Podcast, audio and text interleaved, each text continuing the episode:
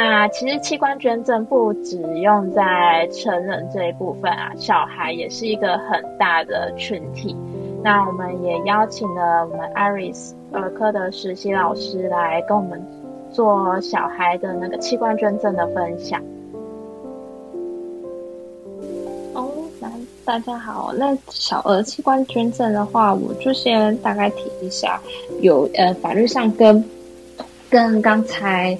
呃，小产婆所提到有一点点不同的，就是我们呃，在刚有提到说判定脑死的时间就四个呃至少间隔四小时。那在我要稍微提到，就是足月未满三岁的小朋友的话，嗯，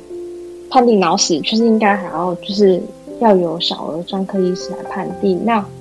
一岁以上未满三岁者的话。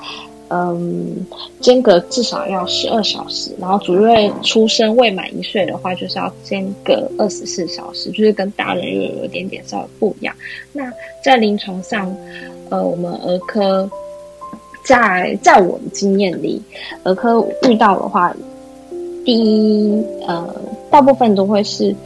在，因为我在儿癌病房，所以儿癌病房我们遇到的话，就是干细胞呃造血干细胞移植的病人居多。那其次就会接触过两三个少少的是，呃呃那个心脏移植的小朋友。那坦白讲，有些小朋友要等待心脏移植的过程中，其实蛮煎熬，因为有些小朋友其实年纪很小。那年纪越小的小孩，他等待心嗯。等待心脏几率几率其实是蛮渺茫的，那就跟大人是有点不太一样。那所以这部分的话。大家就这样。那造血干细胞，我提的造血干细胞，那造血干细胞通常会什么情况下小朋友会面临的？就大部分都是急性白血病啊，或者是马瘤的一些小朋友，他们会遇到。那急性白血病的小朋友他们居多。那呃，假如要需要走到就是移植的部分，通常他们主治医师会跟他们提。那我们会优先考虑说，呃，小朋友的兄弟姐妹。会先去抽血送去配对，那再不行的话才会去做那个实际有个骨髓资料库去做配对。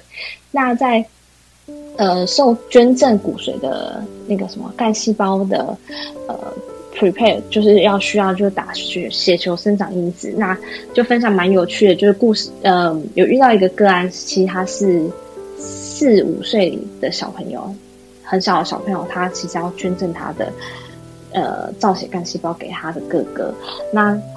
呃，当然他所有的同意书都是爸妈代理来签啊。那他在捐赠的过程中啊，就是需要打一些血球生长因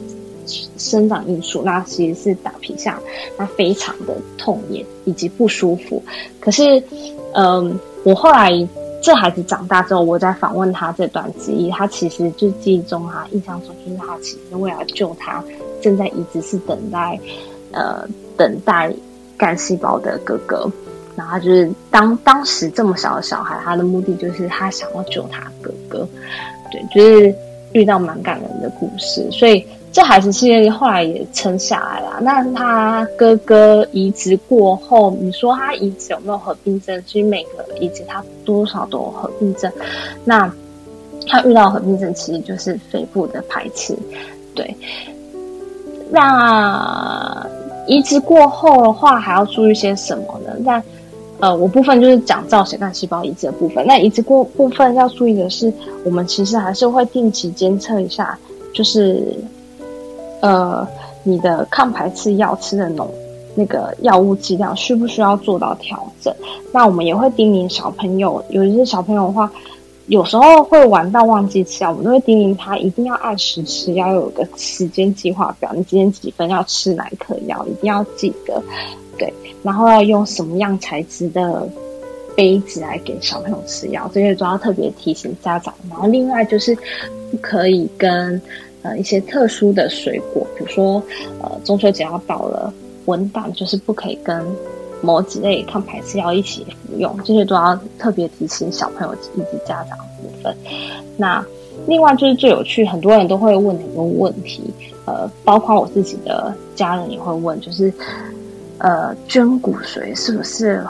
很可怕，或者是会很痛？嗯，我们也有全周边干细胞血，那其实只是放一个稍微粗一点的管子在身体内，那或许放的过程中会稍微不舒服，但是不是大家想象中很恐怖的画面。但我接收到很多呃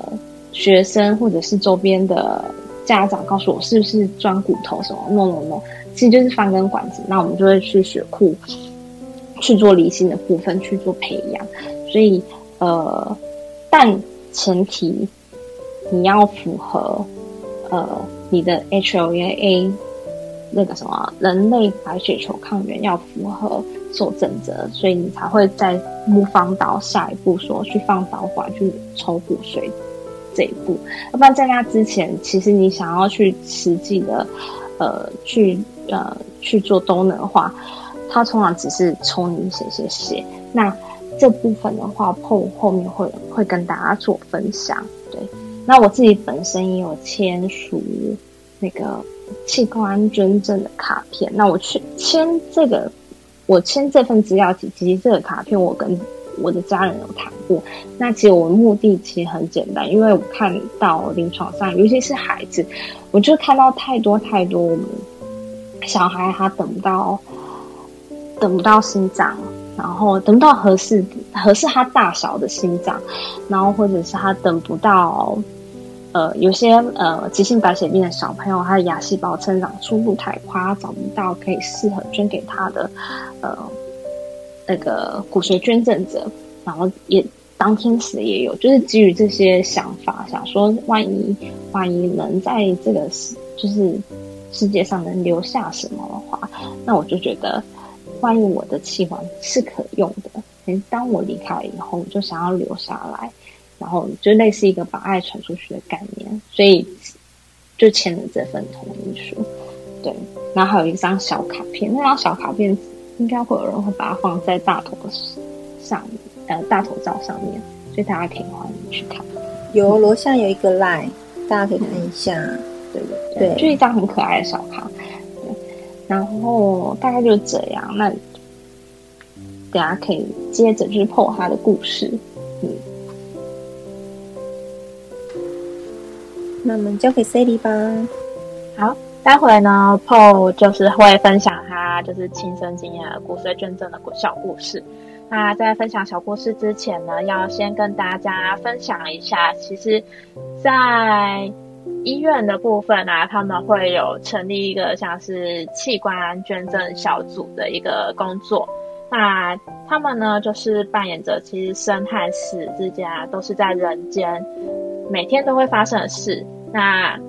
而在此其中呢，就是要努努力与死神搏斗的，就是生死接线员，也就是医院的器官捐赠小组。那他们希望呢，在当生命消失的时候，还能向死神对抗，拿到一些武器，帮助那些还在奋战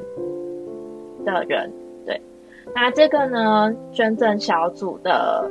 呃组成员有移植的医师，那他的工作内容就是脑死的捐赠的判定啊，做医疗的评估，然后还有一些家护上面的照顾。然后还有负责截取器官，对。那第二个的话呢，就是器捐移植协调师。那这个协调师的角色呢，就是担任器官捐赠还有移植事宜的相关协调啊，还有捐赠者的一些医疗照顾品质啊，还有我们器官捐赠的一些教育训练、宣导、规划还有执行。那接下来就是个案的管理追踪啊，还有资料建档，然后还要去做后续的呃照护服务这样。那小组里面呢，还有一个很重要的角色就是社工师。那社工师就是会的角色，就是会带给捐赠者，像是家属、捐赠者的家属劝募，还有关怀陪伴。那主要呢，就是会帮助家属做那个悲伤的辅导，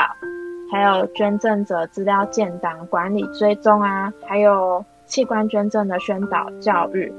啊。其实，在器官捐赠还有另一个团队，也就是志工，那他们也要去关怀志工一些联系的相关的窗口。对，因为器官捐赠呢，通常在医院来讲，都是由我们医院志工去协助做劝募的活动。对，那也要带给这些医院职工一些相关性的器官捐赠的一些知识。在台湾，就是有一出很有名的电视剧，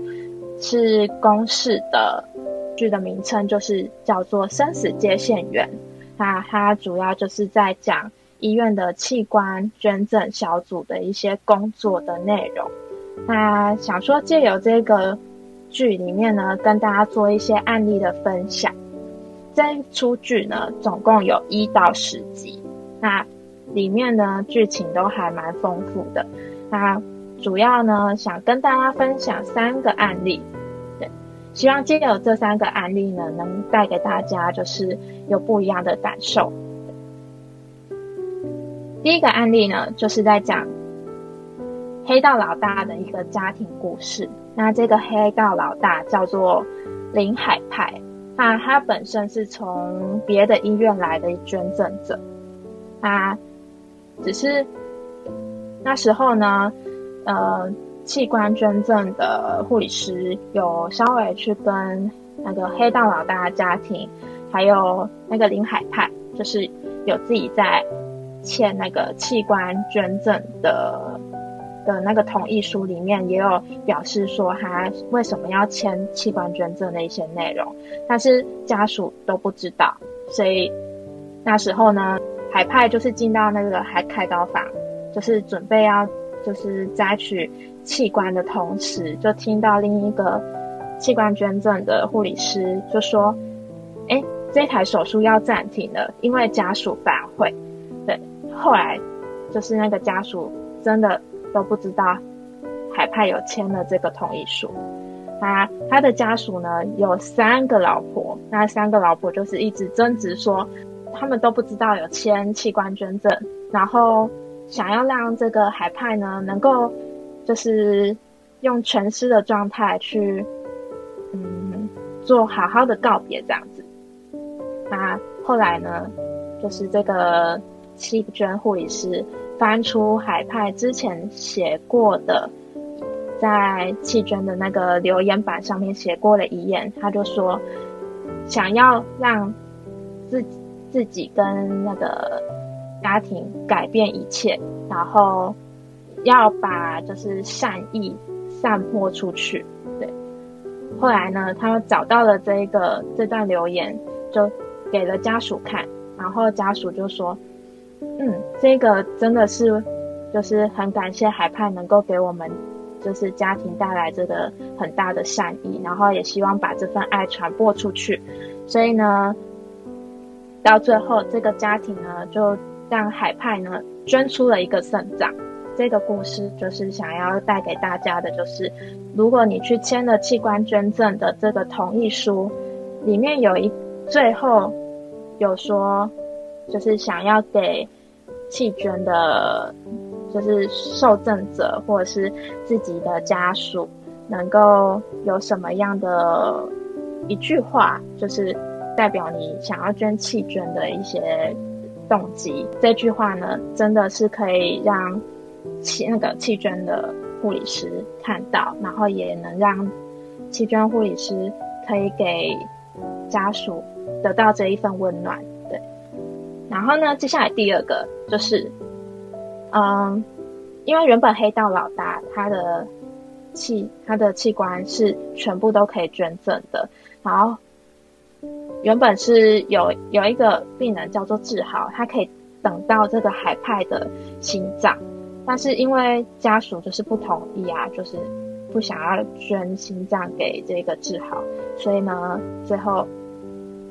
他原本是在等待心脏的名单当中啊，然后因为明白等候的辛苦，所以他跟他老婆一起签下了器官捐赠同意书。那没想到就是因为海派没办法捐心脏啊，所以他也等不到新娘，所以志豪就因为这个中风而面临了死亡，所以就成为那个气捐护理师，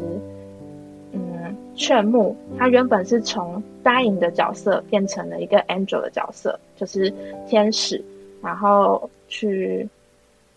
帮助大家。他本来因为就是他妻子就会同意捐赠了嘛，但是后来因为这个治好的爸爸妈妈就一直觉得说，我还是不想要让他捐，所以呢。后来还是没办法捐的，因为在弃捐护理师的角色，其实也要看到家属，也要想到家属，就是那个悲愤的情绪，所以后来还是没有办法捐成功。但就是在弃捐护理师这个角色呢，就是还是要顾虑到家庭，虽然。治好的遗愿没有完成，但是还要顾虑到家庭的和谐的气氛，所以还最后还是没有捐的。对，这个是在弃捐协调师上面呢一个很，我觉得是很两难的决定啊。所以在这个故事当中呢，就希望大家如果签了器官捐赠同意书的时候，你一定要跟你的家人、跟你的亲友去。谈好说，哎，我签了这个弃捐的同意书，那我想把我往后的器官呢，能沿用大爱，能够让大家就是把这个器官好好的运用。对，这个是第二个故事想要带给大家的分享。接下来第三个故事呢，就是有关于八岁，应该记得是八岁的小孩，然后他是在呃。游泳池因为溺水休克，那就是哎，父母呢是同意让他去捐器官捐赠。那其实，在这个故事当中呢，其实也看到，比如说像刚刚的呃艾瑞森有讲，他本身是这个小孩是八岁，那因为他是因为去游泳池溺水休克，所以算是一个意外的。死亡，对，那这个小孩除了要两两次脑死判定之外，还要有一个那个检察官去判定，因为他是意外死亡，所以后来呢，这个弃捐的护理师呢，就是请了一个检察官来判定小孩死亡的流程。后来那个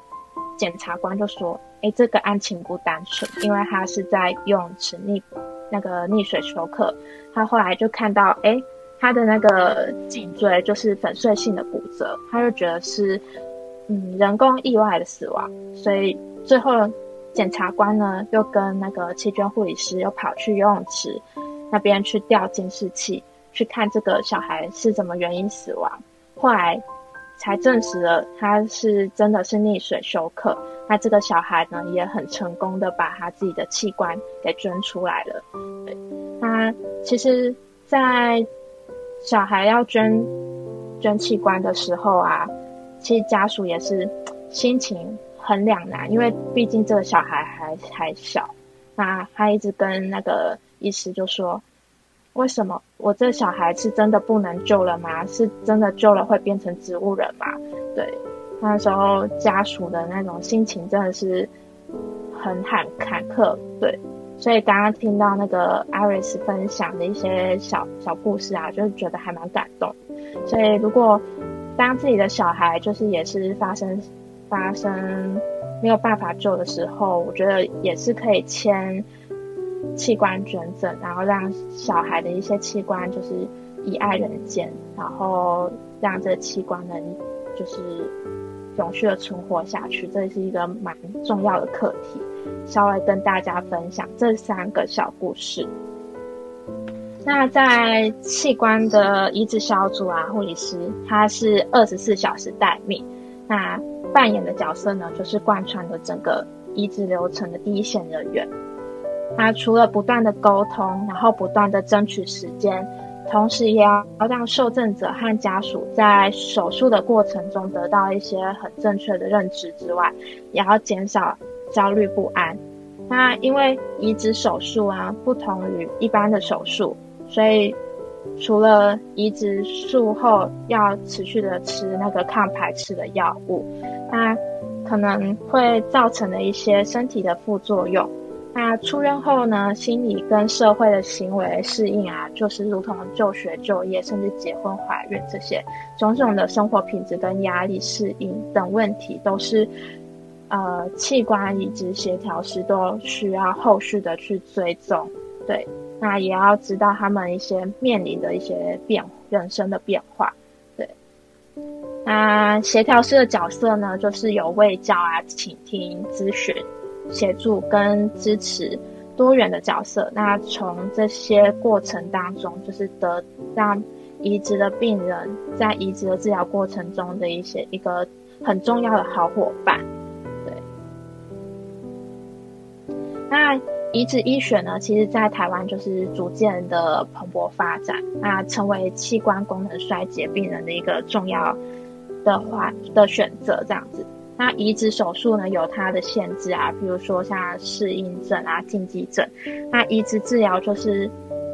并非适合每一位的器官功能衰竭的病人。那同时也要切记，就是移植后的自我照顾啊、定期追踪跟顺应性才是个关键。所以协调师是移植病人术前术后的一个重要的角色。这样，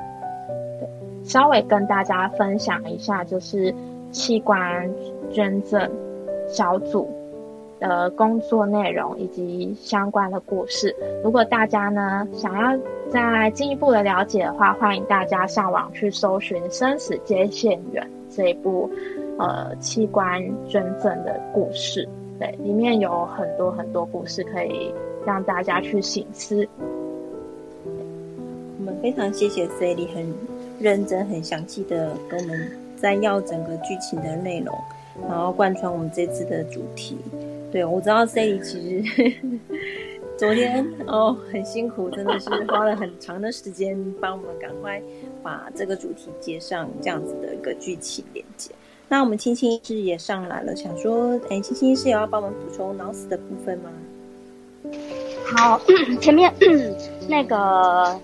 小产婆啊跟 C 里都在讲，就是说。比较是条纹式的啦，哦，我这边就是以，呃，跟 Iris 比较类似，就是以我们面临曾经遇到过的器官捐赠的谈判过程这样子，然后做一个故事的分享这样子。那其实就，像刚刚大家说的，其实大家好像对器官捐赠这件事情。貌似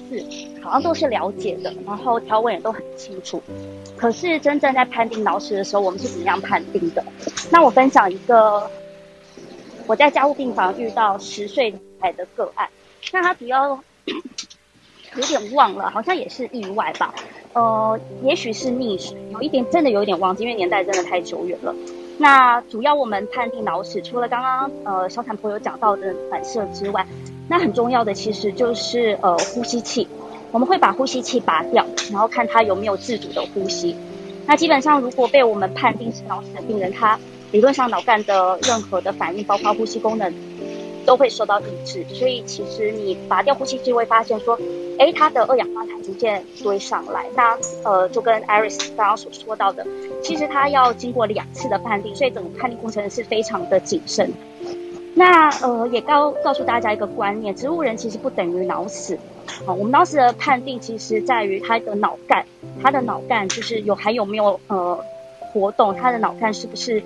已经没有办法恢复他的脑干的功能？所以很多人会担心说，哎，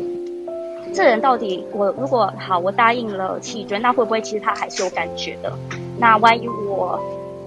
在器官捐赠的过程当中，他会不会感到痛苦？当然是不会的，因为其实，呃，在我们判定脑死的呃当下，他这些感觉、这些的呃知知觉、无感、痛觉都已经不存在了。那当然，我们讲到的刚刚这一个是器官捐赠的呃个案嘛。那老实说，我们也是有曾经遇到过，我自己在急诊的时候也是遇到那个呃。外院送过来，那呃，外院的时候其实是小朋友跑跑步跑一跑，然后就突然倒地不起这样子。那外院就是呃进行急救之后，小朋友好不容易恢复了心跳呼吸，十七岁了，小朋友已经养到十七岁，然后就是想说来送来我们的医院看看有没有机会让他可以呃恢复呃意识恢复，然后甚至可以呃清醒，甚至回到正常的生活。那小朋友来的时候，其实都已经那个瞳孔已经放大，他已经完全没有瞳所谓的瞳孔反射了。所以我们其实那个时候就跟妈妈讲说，小朋友呃已经呈现一个脑死的状态，那只是等第二次判定的问题。那妈妈突然问了一句话，我觉得你们一定会很意外。前面讲非常可可歌可泣的故事，这妈妈外籍妈妈就问了一句话说：“那我是不是可以让他做器官捐赠？那我可以拿到多少钱？”对，前面这个全部都没有人讨论过的一个议题哦，就是说，其实那些呃他们在做器官捐赠的时候是有会有一笔费用的，哦，那笔费用我就不详述了啦，因为今天是一个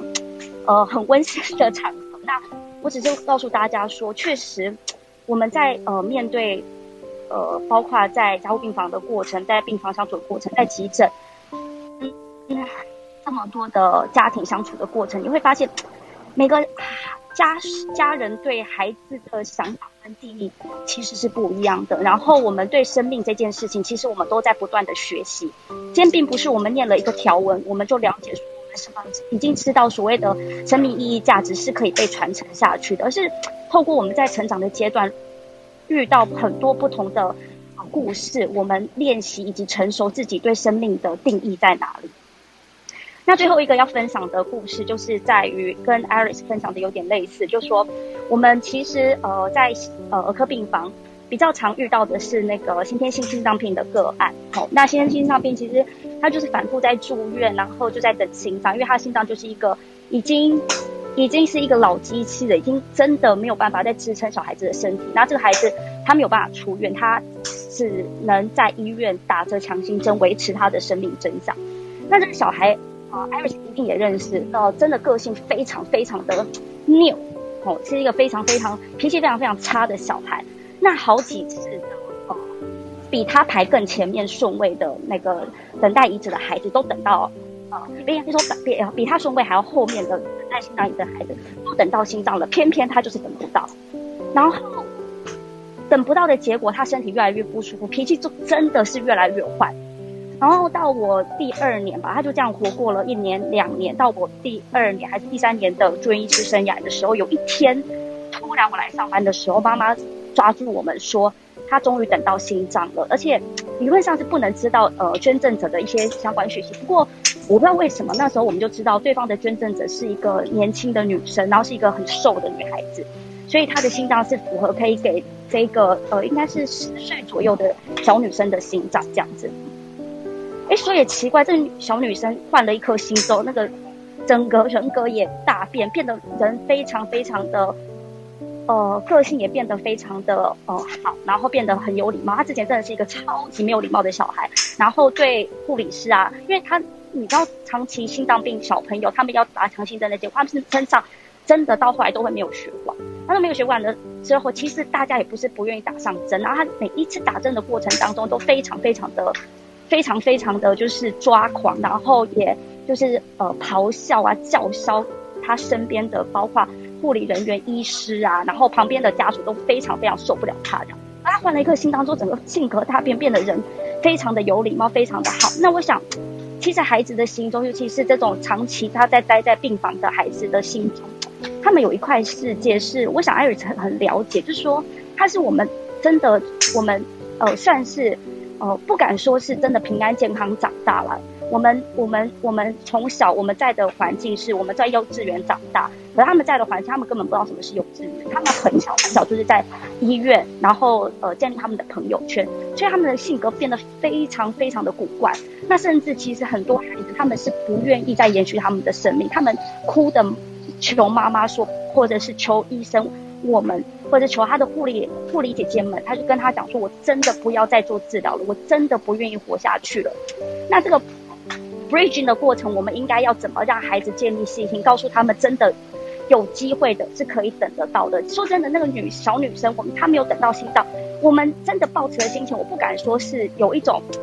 你看你就是坏，所以你才等不到心脏，你知道吗？那个时候在不成熟的我的心中是会有这样的想法。可是当他得到得到那颗心脏，他整个人因为他终于可以出院之后，他变回了一个比较呃人格较为正常的小女生的时候，我很后悔我当时有一个想法。那面对我现在面对一些呃比较呃顽劣的不不管是病人或者是家长的时候，我也会多一份思考是。他们很多时候在面对这样子的呃身体，他们其实有千百个不愿意，他们也有苦说不出，所以我觉得这也是一个很值得再去被探讨的议题吧。那我想刚刚呃这里有讲说一些呃团队，其实团队的过程当中，我想心理师的角色也是非常重要的。那最后一个小补充就是，好像都没有聊到，就是我们都在聊呃器官啦。其实呃还有一个。我想可能也不会有再特别开一个这个呃 lecture 的机会，所以我就顺便讲一下说，呃，不知道有没有人呃分享，就是其实身边很多，我身边蛮多的爷爷奶奶啊，或者是呃，对，就是长辈，他们会想要做大体捐赠，他们会问我们说，哎，你们医学生你不是有大体老师吗？那你会不会知道呃大体是怎么来的？其实台湾很幸运，是因为我们有瓷器。所以，我们大体老实讲是源源不绝，比比国外来的简单很多。可是，以前在古早还没有瓷器的时候，其实都是要从大陆把尸体就是这样运过来的。那我觉得有一些长辈，他们现在的观念很好，是，哎，其实人死了就是一副臭皮囊。那如果说他可以把这这副皮囊，呃，贡献给这个社会，然后延续我医学教育，那甚至不是只有我们医生。护理系啊，然后甚至呃很多的学系，他们法医等等的，他们都会需要用到呃大体老师的。那我想，哎，我们可以就是看，等一下有人呃可以分享一下。其实我身边有一块的人，他们有一有一部分的长辈，他们不，他们啊，也他们身体的条件不允许做器官的捐赠，可是其实他们也是可以把他们的呃身体留下来，对。未来的医学教育，呃，有所贡献。那以上是我的分享，谢谢。我想接着就是青青医师在，然后其实我觉得大部分人也会想说，如果呃我是呃受捐赠的人，那那个器官捐还是有可能有一些排斥的情形。那后续的一些呃处处理啊，或是治疗，我要可能去怎么去调试我自己？不知道青青医生有没有这方面的一些经验？好，一般来讲呢，器官排斥其实真的是非常的常见，哦，不是很罕见的事情。就是因为你可以想象，即便他在呃事前的排对待怎么样的完好，它毕竟就是一个 foreign body，然后进入我们身体当中，然后他们会吃所谓的抗排斥。那吃抗排斥药的同时，其实也面临一个问题是，他身体的免疫细胞都是被抑制下来的，所以他有很有更多的机会是有感染的风险。当感染的风险又可能会引发他的抗排斥药必须减量，减量的结果，可能排斥的状况就会产生了。所以这个真的是，呃，当一个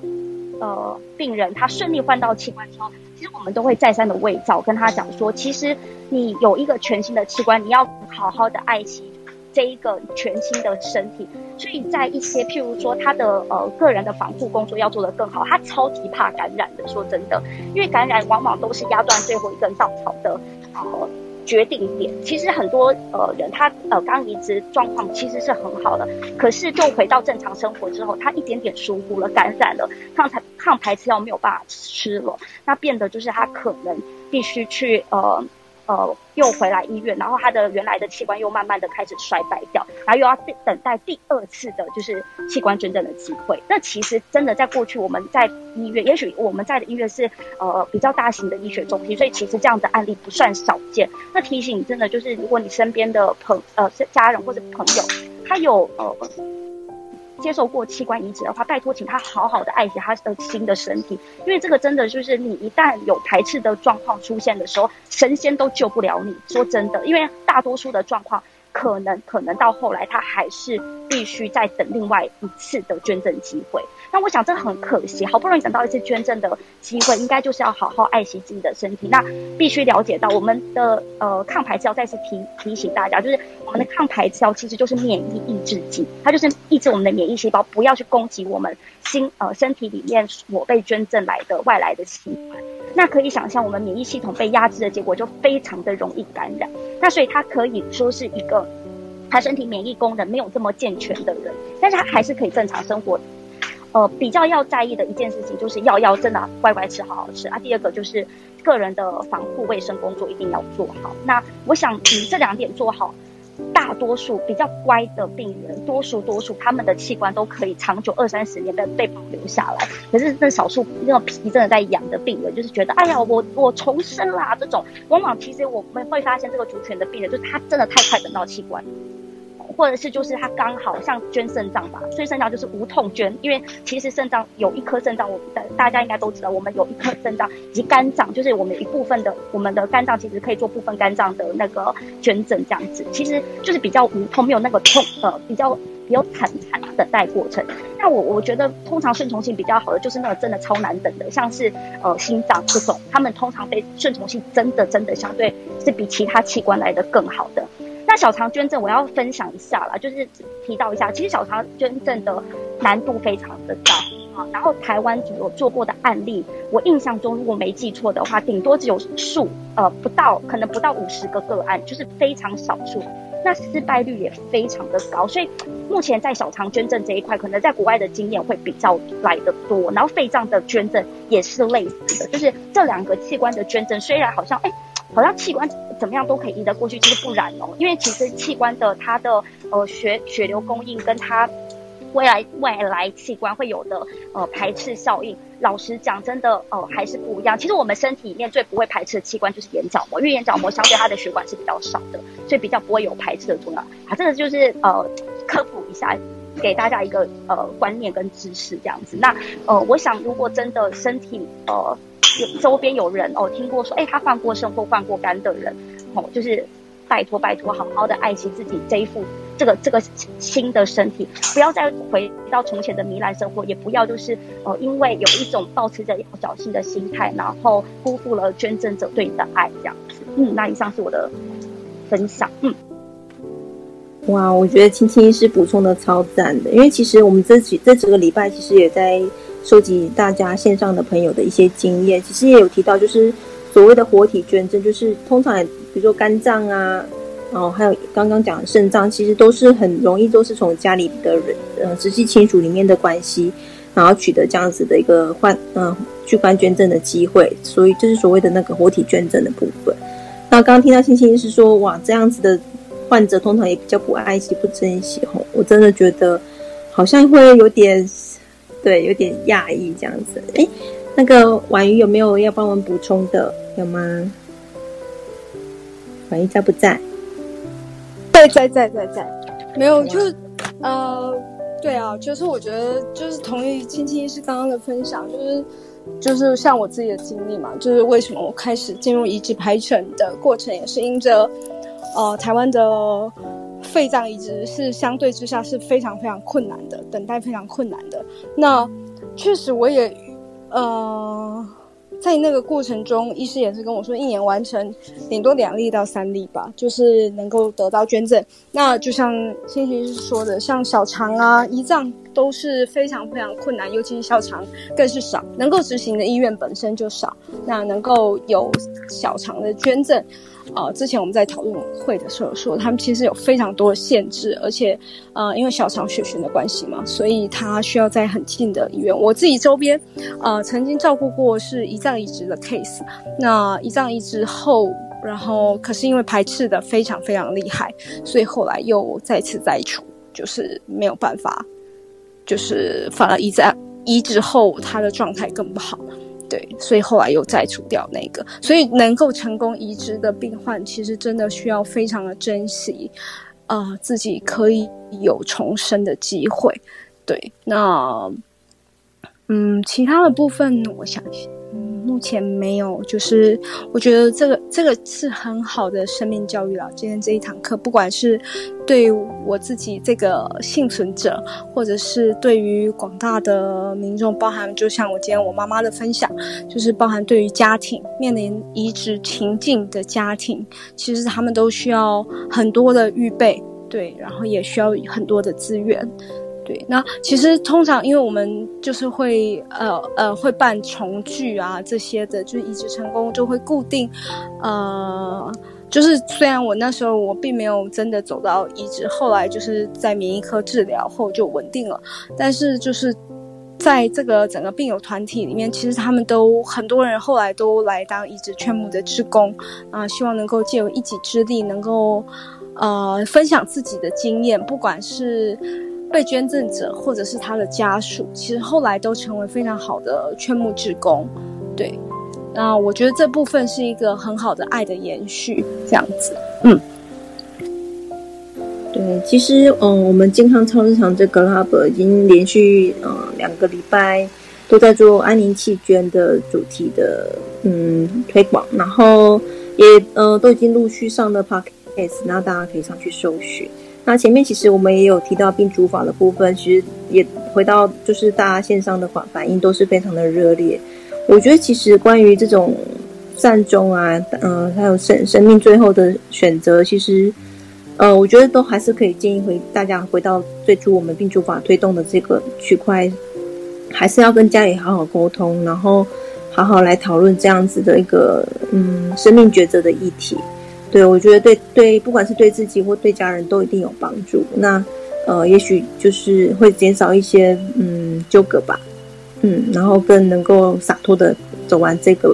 人世间这样子。那我们交给 Sally。